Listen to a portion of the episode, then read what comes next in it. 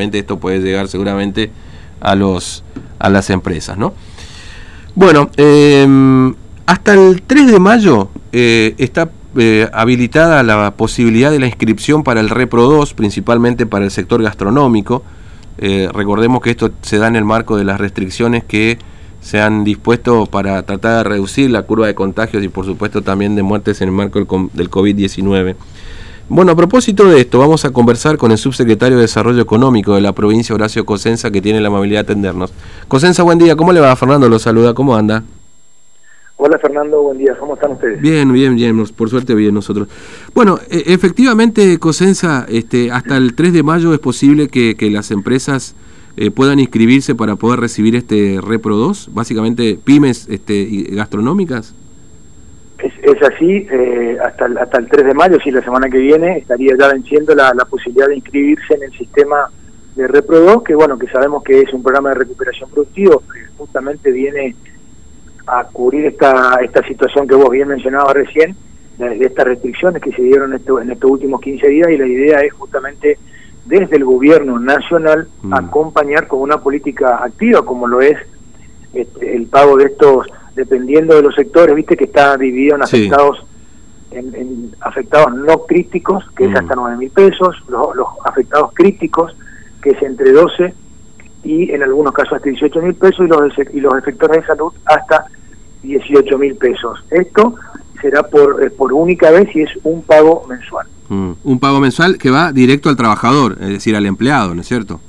Que eh, bueno eso es lo que tiene digamos eh, que es muy interesante que va directamente al, al bolsillo del, del, trabajador y bueno como decíamos recién beneficiando exclusivamente a este sector más complejo que, que son aquellos trabajadores independientes como vos también mencionabas mm. obviamente uno de los más castigados justamente es el sector gastronómico claro es mucho más amplio pero bueno por ahí uno se concentra en el sector gastronómico por el tema de la restricción horaria que, que, afecta directamente a ese rubro, digamos, ¿no? Este... No, no, sí, exacto. Está claro que es, que es, que digamos, esto acompaña a todos los sectores, pero bueno, entendemos que al sector gastronómico posiblemente le dé una mano mucho más grande porque son los que más afectados se encuentran.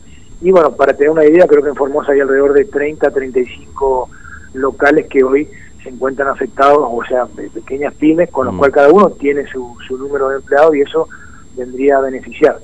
Eh, ¿Estos 30, 35 son, son los que se han inscrito ya en el Repro? Eh, ¿Tienen ustedes algún, alguna idea de un registro de, la pro, de, de, de, de inscriptos? Eh, eh, la, la, verdad es que yo sé, la, conocemos las empresas que están acá localmente, lo que no te claro. puedo decir, porque como se hace todo vía la página de AFIP, vos entras con tu clave fiscal mm. y ahí automáticamente te aparece, en el caso del Repro 2, ya aparece este servicio web Repro se llama, y sí. vos ahí ya ingresás con tu clave y ya podés empezar a, a, a, inscribirte completando algunos datos específicos que te va solicitando y a partir de ahí te va calificando no en, el ingreso a este, a este beneficio. Claro.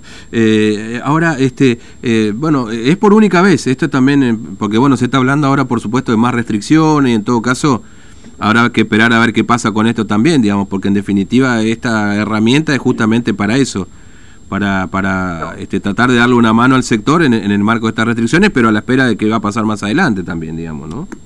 Sí, el, la situación es esta, viste que esto este, se largó en, eh, con, el, con el último DNU del presidente, donde se iniciaron estas restricciones teniendo, pensando pensando en que, bueno, estas restricciones iban a, iban a, a descomprimir la situación sanitaria que está atravesando el país, pero la verdad pareciera que no, ustedes saben, las noticias nacionales permanentemente están hablando de 20.000 casos, ¿viste? Un montón de casos, pareciera que la curva apareciera que se quiso amesetar ahora en estos últimos días, pero la verdad que el número es alto. Ojalá se diera la posibilidad de que si a partir de hoy o mañana, cuando vence el DNU, y si es que hubieran, si es que hubieran, digo, nuevas restricciones, este, bueno, se pueda eh, hacer un hacer un tercer repro sería, ¿no? Pero bueno, eso quedaría o queda a consideración de las autoridades nacionales, claro. primero porque tiene que ver con una cuestión de presupuesto. Ustedes saben que esto está todo sujeto a presupuesto, al gasto público, es decir, y esto hay que tiene es realmente una una cuestión de análisis mm. presupuestario. Claro, obviamente. Ahora, lo, localmente, este, Cosenza, pues recuerdo bueno, cuando se, se lanzó aquel, este, eh, o, o, o la, mm, eh, la fase 1 allá en el mes de marzo, bueno, todo lo que pasó ya lo hemos visto, hubo una idea ahí de, de, de, de, tener una propuesta local también para atender al sector. Esto por el momento está descartado, digamos, decir que el gobierno de Formosa localmente acompañe con algún tipo de herramienta financiera, de, atención de subsidio, no sé, algún análisis que eventualmente se está haciendo dentro del gobierno provincial para el sector privado. Mira, eh, la verdad es que no está descartado. Nosotros hemos estado trabajando, inclusive creo que el ministro hace, unos días, o hace 10 días, mm. algo había comentado sobre este, alguna posibilidad de algunas asistencias financieras, mm. este, tanto el gobierno provincial también como del Banco Formosa y algunas otras cuestiones que tenían que ver con rentas, con energía, es decir, pero bueno, eso también está en análisis, ¿por qué? Porque eso también está sujeto a decisiones que son presupuestarias y que, y que bueno, que está en esta población no está descartado, lo cual no quiere decir de que así sea, pero sí, efectivamente, esto se, se charló, se habló y, bueno, y lo estamos viendo, esa, es la realidad. Claro, eh, está descartado. Claro, usted, usted también forma parte, digamos, como, como este, integrante del gobierno provincial de las mesas de, de negociación y de diálogo, que es uno de los planteos que por ahí suelen hacer algunos sectores, digamos, ¿no? Que falta diálogo en el gobierno para atender al sector privado. ¿Es así? ¿Se reúnen ustedes con personas, hablan con sectores privados? Nosotros hemos hablado muchas veces con, por ejemplo, con Matías Orozco varias veces, hemos hablado con todas las cámaras que, están en Formosa, hemos hablado también con personas que están incorporadas en el grupo, en este grupo que se llama CUF, también hemos hablado con ellos y esto te puedo decir en los últimos menos de menos de 15 días mm. nos hemos juntado con ellos y bueno, obviamente, eh, como decimos ellos, presentan y plantean diferentes situaciones y también solicitan este, esto que vos estabas planteando, esta, este tipo de ayuda financiera, ayuda económica, eh, no sé, algún tipo de asistencia que ellos puedan tener al alcance de la mano y que realmente les sea útil. Eso hemos recibido su propuesta, hemos charlado, mm. esto te lo puedo asegurar porque fui yo el que le encargado de atenderlos. Hemos hablado también con la gente de, de lo que hacen el servicio de atención al público en los bares, ¿sí? Con, con, creo que Salina, que es su responsable, hemos hablado con él, es decir, hemos hablado con todos los sectores, con lo que tiene su gremio y con algunos que no tienen, también lo hemos atendido. Eh, la idea es atenderlo a todos. Bueno, muchas veces, como te digo, uno, eh, ojalá pudiéramos tener la herramienta en la palma de la mano para decirle, bueno, muchachos, miren, acá está, ustedes tienen su problema, nosotros acá tenemos parte de la solución.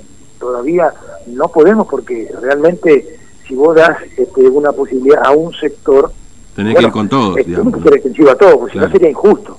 ¿sí?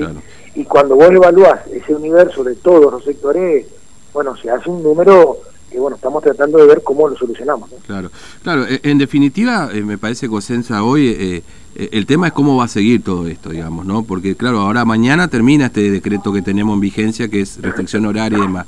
Una vez que se define lo que va a pasar, ahí seguramente se avanzará sobre, sobre alguna base más cierta de, de asistencia o no, digamos, y, más real y concreta, como usted dice, porque después podemos ser todo bueno con una billetera ajena, pero después cuando la plata no está, la plata no está, en definitiva.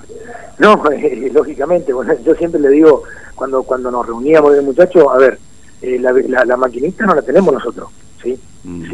Eh, digo, en son de broma, ¿no? La maquinita está, pareciera que está solamente en Buenos Aires, y, es así, digamos, es decir, son ellos los que tienen la mayor recaudación, la que todo el país dice, bueno, podemos destinar X dinero para tal sector o para todos los sectores. Bueno, eh, lo que sí, eh, bien lo manifestaste vos recién, estamos viendo a ver de qué manera, primero tenemos que terminar esta fase y ver qué realmente sucede con esto. Hemos visto, bueno, la, última semana eh, en los noticieros realmente manifiestan manifiestan cuestiones que son este, realmente muy graves, pero bueno, primero tenemos que esperar, como hacemos nosotros siempre, esperar eh, los anuncios oficiales, sea un DNU nuevo, sea un decreto, sea una ley, sea lo que sea, y a partir de ahí para definir alguna otra nueva política eh, económica, si se quiere un rumbo nuevo para ver mm. si realmente este, eh, podríamos poner o no al alcance de la mano diferentes herramientas locales. Claro. Ahora se viene el Día del Trabajador, es el primero de mayo, ¿no es cierto? Si uno mira las estadísticas de, del Ministerio de Trabajo de la Nación, si bien en los últimos meses se muestran pequeñas recuperaciones, digamos, ¿no? Todavía tenemos un sector, el registrado privado, obviamente, porque después está el informal, que es muy grande también en Formosa, que es un problema seguramente. Ahora, eh, eh, se ha reducido notablemente, digamos, estamos en 23.000, 24.000, Este, ¿Les preocupa eso, digamos? Porque hay como una idea siempre de decir, bueno, es muy chiquito el sector y al gobierno no le preocupa mucho el privado, ¿no? Este, se suele decir habitualmente. No, no, a ver, me parece que, que, el sector privado este, hay que honrarlo porque muchas veces el sector privado es el que genera trabajos, es el que genera mano de obra. Este, nosotros pretendemos que generalmente y que sea todo formal como corresponde, como marca la ley, porque eso también es beneficio para, para, para, para eh, el, digamos, el trabajador, ¿no es cierto? Obviamente, dentro de esos grupos formales y dentro de los empresarios que tienen personal en blanco, también hay un sector informal. Y mm. bueno, eh, que también, digo, eh, no, no es lo que uno quiere, pero que eso existe y no podemos decir, no, en Formosa, en el país, no hay trabajo informal. Bueno, dentro de todo esto, por supuesto que nos interesa el sector privado, solo que a veces, este, digo, cuando uno cuando alguien se manifiesta, cuando alguien expresa, quizás en una situación de pandemia como esta, en una situación económica tan difícil como la que estamos atravesando, eh, muchos dicen, no, pero viste que nadie nos ayuda, nosotros mm. que somos los generadores de fuentes de trabajo, los que pagamos los impuestos, que esto, que otro.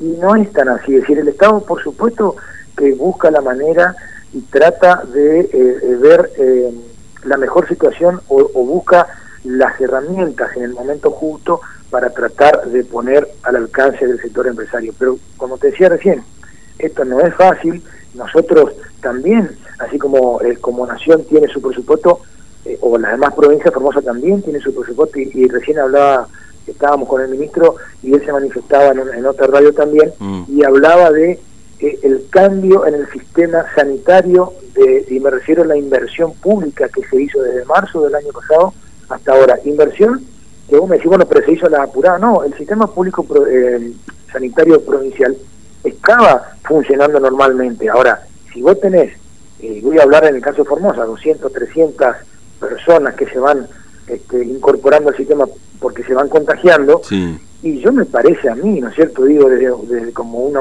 una humilde opinión, ¿qué sistema público sanitario puede aguantar a un ritmo de esa manera, si vos cada, todos los días tenés 200, 300, 200, vos ni día tenés 3.000 tipos. Nadie puede tener 3.000 respiradores, por decir algo, ¿no? obviamente, eh, lo que sea. Entonces, eso va fortaleciendo. Y ahí fue donde la política pública, este, eh, como visión política, apuntó a fortalecer este sistema. Y bueno, quizás dentro de todo ese fortalecimiento, pensando en las personas directamente, porque son ellas las que van a recibir ese beneficio, bueno, este, no es que se dejó de lado a nadie, sino que se fueron relegando otros sectores en beneficio de la comunidad entera. Cosenza, gracias por su tiempo, muy amable, un abrazo. gracias a ustedes. Hasta, luego. Eh. Bueno, soy secretario de Desarrollo Económico de la provincia, Horacio Cosenza. 9.34, nos pasamos un ratito, hacemos pausa y ya venimos.